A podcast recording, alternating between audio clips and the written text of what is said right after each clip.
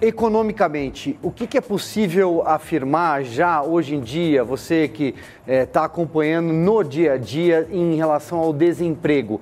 Eu acho que o PIB da Itália caiu entre 9% e 10%, salvo engano. Caiu muito, Silvia. É, a, a, situação que nós vivemos hoje aqui na Itália, principalmente em relação ao desemprego, é realmente dramático, né? Porque é, os italianos, eles, já, eles são um povo que eles são ricos, assim, já de família, ou seja, eles têm dinheiro, têm economias, é, é muito diferente em relação ao povo brasileiro, que a gente tem que, a maioria, 90% da população tem que sair de manhã para trabalhar e poder comprar o almoço, né? Aqui a maioria das pessoas, uma grande parte dessas pessoas tem a vantagem de ter economias, de ter dinheiro de família, ter dinheiro de pais, ter dinheiro, enfim, e eles conseguem viver com essas economias por algum tempo. Só que esse tempo, a gente já está falando de um ano e meio de lockdown, visto que você falou muito bem que a Itália foi o primeiro país a ser afetado aí por essa crise, por essa pandemia, por esse vírus. E por ser o primeiro país, a gente está sendo praticamente o último a tentar resolver, porque até agora nada foi resolvido em relação até mesmo aos lockdowns, que continuam sendo. A gente está em lockdown desde o ano passado, né? não lockdown rigorosíssimos. A gente é, tem um fator abrir e fecha, né? abre e fecha, abre e fecha. Então, é essa inconstância né, de, de aberturas que deixam as pessoas realmente muito preocupadas, até no setor, no, no sentido psicológico, né? que as pessoas não sabem elas não têm nenhuma garantia do que vai ser amanhã. E as economias acabaram. E aí começam o quê? Começam suicídios, que aumentou exponencialmente aqui. A cada semana se matam banqueiros, é, pessoas realmente que estão sem entender o que está acontecendo. E tanto é que o lockdown é esse o problema do lockdown, porque a gente sabe muito bem que o lockdown ele serve para não entupir os hospitais, né? Para que os hospitais possam tratar de todo mundo. Se, enfim, e, e eles tiveram tempo para preparar esses hospitais. Aqui também aconteceu a mesma coisa, porque fizeram um hospital de campanha aqui em Milão, com dinheiro privado, privado, de privados, de doações. Esse, esse hospital não foi nem usado, foi desmontado e ninguém sabe mais o que fim fez o hospital e aonde está o dinheiro. E, tanto é que tem Chiara Ferrani, que é essa blogger famosíssima, junto com o marido dela, que é o Félix, que é um cantor rapper, eles foram os garotos propagandas, dizemos assim, desse hospital da Feira de Milão. E eles foram os primeiros a querer saber aonde é que está esse dinheiro, porque foram eles que arrecadaram o maior número né, de, milhões desse hospital. E até hoje não se tem resposta. É, Karina, aqueles 15 dias é, para achatar a curva, eles completaram um ano agora, né? Foi um negócio de louco. Só queria falar um negocinho sobre o lockdown, que é uma coisa interessante.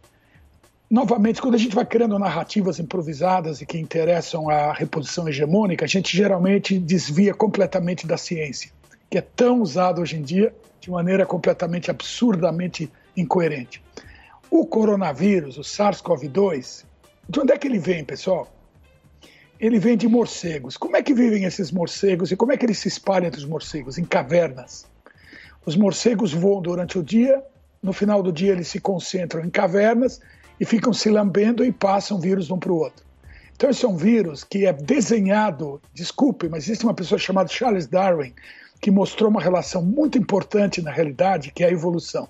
Esse vírus evoluiu, senhores, para ser transmitido em ambientes confinados. Essa é a biologia dele. e isso está sendo desprezado pelas construções e narrativas improvisadas que servem a agendas de reposição hegemônica, mas que não respeitam a ciência, não respeitam o conhecimento que a gente tem da biologia, não respeitam o entendimento de evolução absurdamente falaciosos. Entendeu? Então, deduzam daí o resto.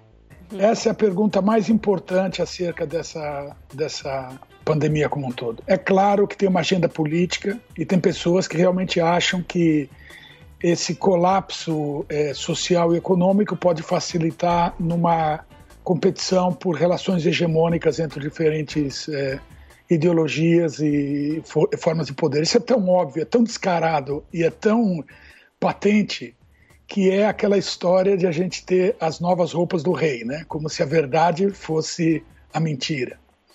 Então, eu acho que eu não vou comentar sobre isso, O cancelamento é total e completo de qualquer pessoa que se manifesta no sentido de expor essa gigantesca farsa.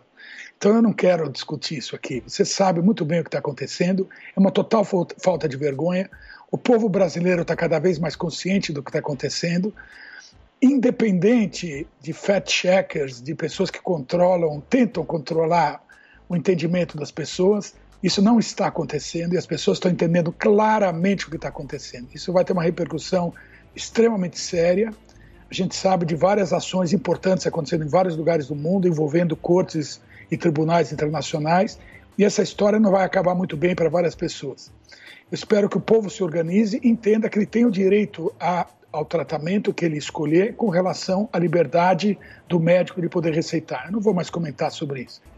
É, doutor, eu sempre tenho um pouco de dificuldade em acreditar, a gente coloca tudo como se fosse né, como se fosse na conta das narrativas, mas o fato é que mais de 150 países pelo mundo adotaram e continuam adotando lockdown. E a gente não está na fase inicial mais da doença, né? A gente já está numa fase que a gente tem um ano de literatura, de experiências produzidas pelo mundo inteiro e esses mesmos países, quando o vírus, quando a transmissão comunitária, quando o contágio aumenta, eles recorrem de novo ao fechamento porque agem pela lógica e dizem que, como as pessoas são vetores do vírus, quanto mais a gente se encontra, né, quanto menos distanciamento social se tem, mais se transmite o vírus.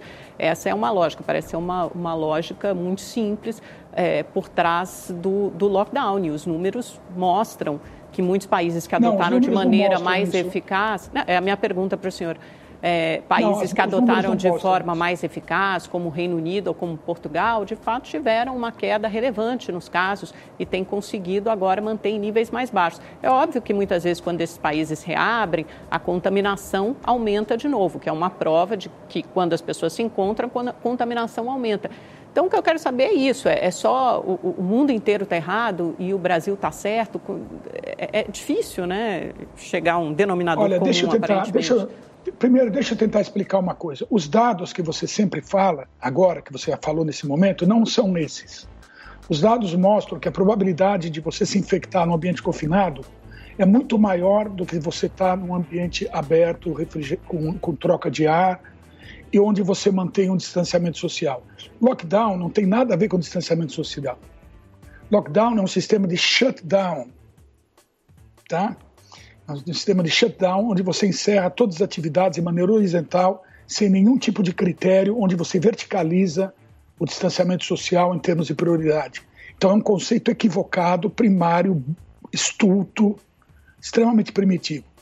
Agora, na verdade, isso era feito de alguma certa forma durante as pestes na, na, no século XIV, assim por diante.